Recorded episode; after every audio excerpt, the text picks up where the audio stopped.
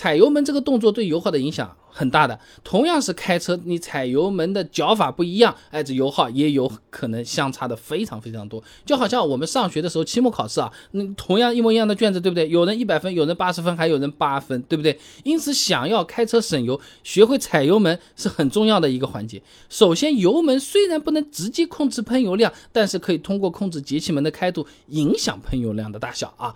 哈尔滨理工大学倪孝生硕士论文分享给你，汽车电子油门控制系统的设计里面，他讲的啊，这驾驶员通过控制油门踏板，直接控制节气门的开度，这节气门开度的变化呢，是发动机的进气量跟着变化，那进而影响这个喷油量的大小。那这个时候油门踩的好不好，对油耗就有根本性的影响了啊。就好像我们读书的时候，哎，这书写习惯、卷面整洁程度，这都会影响考试成绩的。但最根本的，肯定还是知识点的掌握程度，答不答得上来，对不对？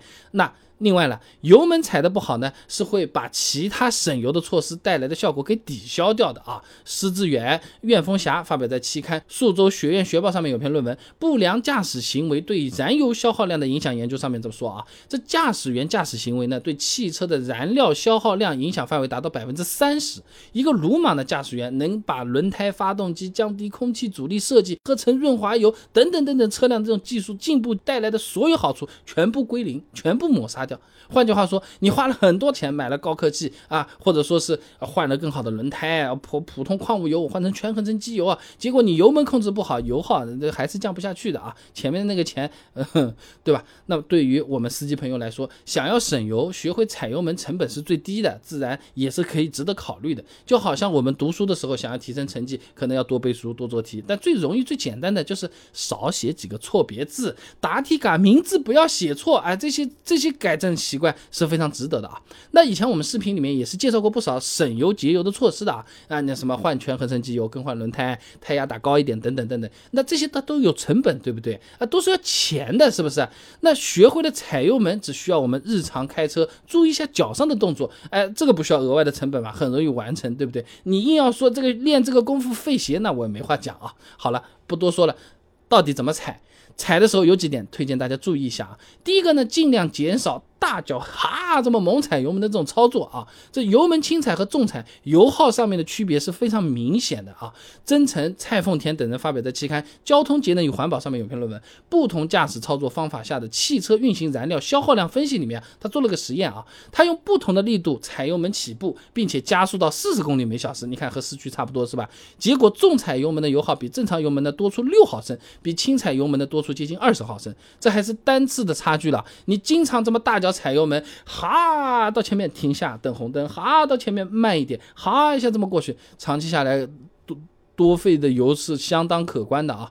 而且呢，行车电脑它也会随着我们的驾驶习惯，它是会对某些参数做出调整的。越新的车子越是这样的啊！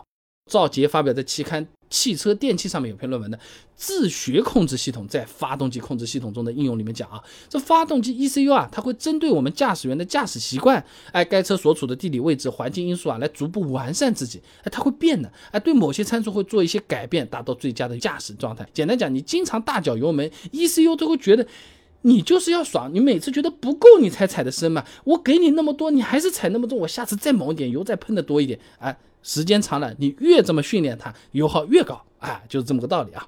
那第二个呢，是开车的时候尽量保证油门平稳。哎，不少朋友开车啊，会有下意识的来回踩油门的这步动作的。哎，呜，踩点上去，哦，有点快了，我稍微垫垫刹车，再踩踩油门，再垫垫刹车，想要把它维持在六十公里每小时。结果呢是五十九、六十一、五十九、六十一，这么来回上下波动，呃，增加油耗的啊。长安大学王烟伟硕士论文分享给你，《城市公交车驾驶节能技术的研究》。它这个里面呢，分别测试了九十公里每小时的速度匀速行驶和以八十七。七到九十三公里每小时这个速度区间波动行驶的这个油耗，结果呢，这个波动行驶的那个车子啊，百公里油耗上升了两点七升，多消耗了百分之三十八的燃料。哎，这个是由于发动机在稳定工况下，它燃烧是更充分的。如果在某个转速、某个扭矩，你不上下来回的波动，它不稳定的，燃烧条件会变差的。哎，这个比油耗啊就会上升啊，就好像我们在写字，如果桌子呢一会儿偏左一下，一会儿偏右一下，你要把这个字写的又好看又准，它其实挺难的啊。第三个要学会预见性驾驶，提前预判，哎，就这么回事。老司机和新手啊，差距很多啊，都是体现在这里的。呃，难道老司机那个脚的那个柔和程度就比我们新手好？不一定，他是早就看见前面的事儿了啊。孙伟泰发表在期刊《城市公共交通》上面的论文，分享给你听听啊。这预见性驾驶和安全节能关系浅谈里面说啊，这预见性驾驶呢，是指车辆在行驶过程中啊，驾驶员通过观察对道路交通情况做出预先判断，并且采取减速、滑行。自动。停车和转向等等相应的安全性的预防措施啊。简单举个例子啊，导航明确提示我前方五百米有个路口，那这个时候我把油门松开趟过去，速度不会下差很多，哎，而且还是比较省油的。啊，如果说我是踩个刹车，有可能哎五百米是吧？三百米的时候停下来了，又要重新补脚油门了，或者哇冲到很面前猛的踩脚刹车，危险不说，油耗其实也会变大，有一部分油会被浪费掉的。具体我们可以展开下一个节目跟大家讲，为什么猛踩刹车会费油啊？下想听的留言区。